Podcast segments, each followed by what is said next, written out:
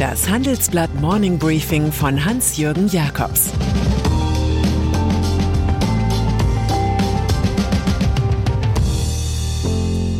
Guten Morgen allerseits. Heute ist Freitag, der 28. Mai, und das sind heute unsere Themen. Impfenttäuschung für Teenager. Wirtschaft ledert gegen Lieferkettengesetz. Die Morgenrituale der Manager. Pandemie. Aus dem Gipfel der Zuversicht der obersten Corona-Bekämpfer aus Bund und Ländern ist ein Gipfel der Nachsicht für Jens Spahn geworden. Wenig blieb übrig von den Ankündigungen des CDU-Gesundheitsministers, alle Kinder und Jugendliche ab zwölf sollten bis Ende August ein Impfangebot erhalten, es könnten dafür Vakzine reserviert werden.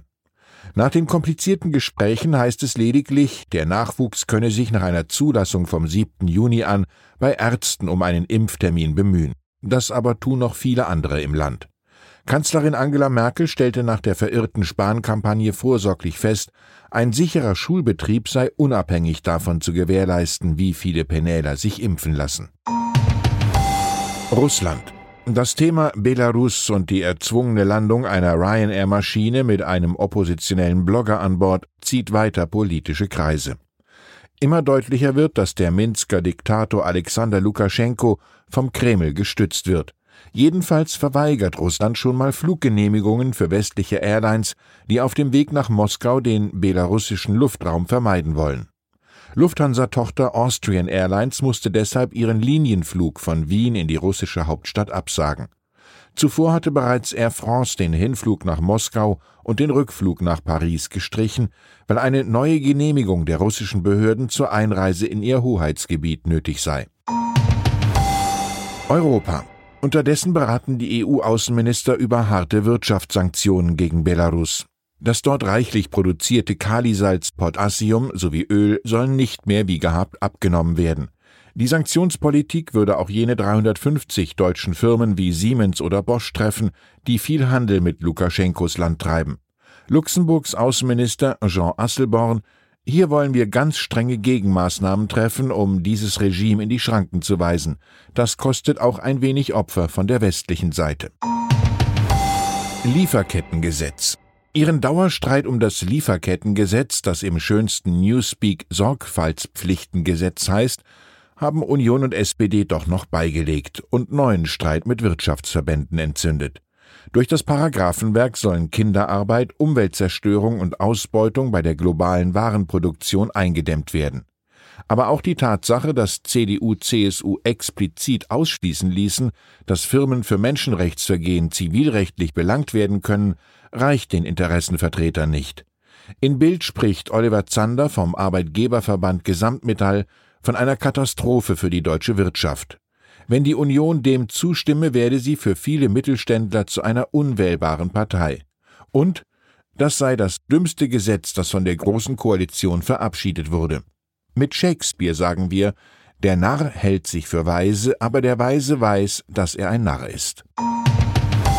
Frankreich ein Brandmal der jüngeren französischen Geschichte ist die frühere Unterstützung unter Präsident François Mitterrand für das Regime extremistischer Hutu in Ruanda.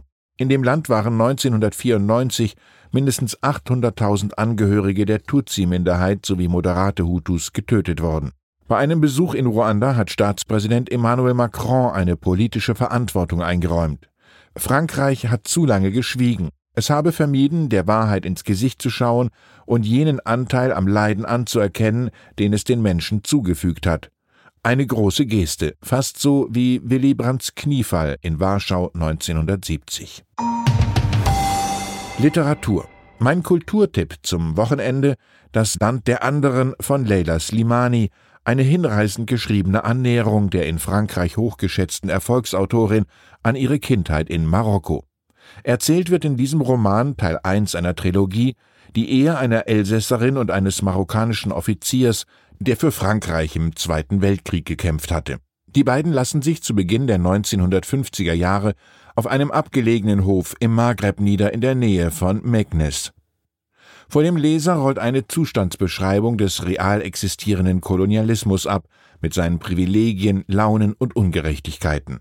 Am kommenden Dienstag gibt es dazu im Münchner Literaturhaus eine gestreamte Lesung literaturhaus-münchen.de Morgenrituale. Sie schmunzeln vielleicht ein, zweimal bei diesem Morning Briefing, sagen sich, das habe ich ja gar nicht gewusst, lesen später Zeitung, frühstücken mit der Familie.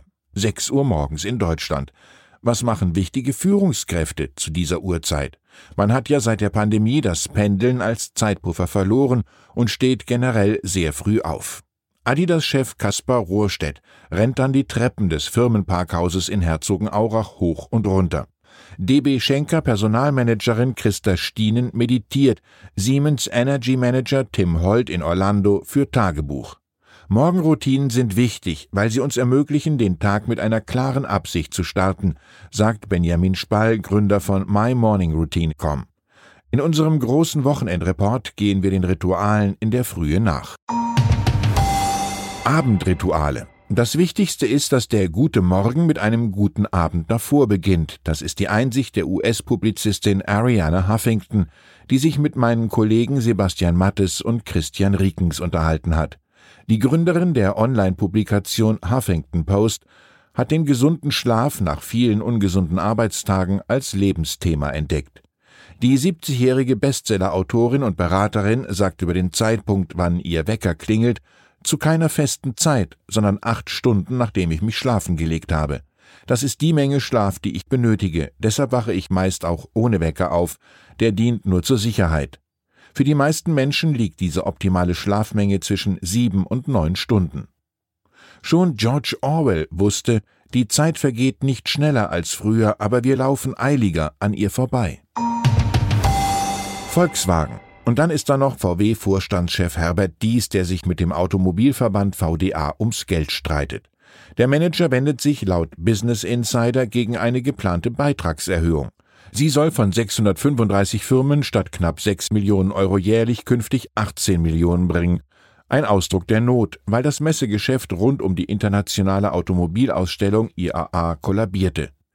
Dies weist den Ruf nach mehr Geld in einem Brief an VDA-Chefin Hildegard Müller zurück VW hätte sich doch sehr gewünscht, dass der VDA in dieser speziellen Situation erst einmal alle Ausgaben auf den Prüfstand stellt, jede Möglichkeit zur Kostenreduzierung identifiziert, bevor über eine Erhöhung der Einnahmen diskutiert wird. Das klingt, als wolle dies schon bald die Kavallerie seiner Controller von Wolfsburg nach Berlin zum Verbandssitz schicken.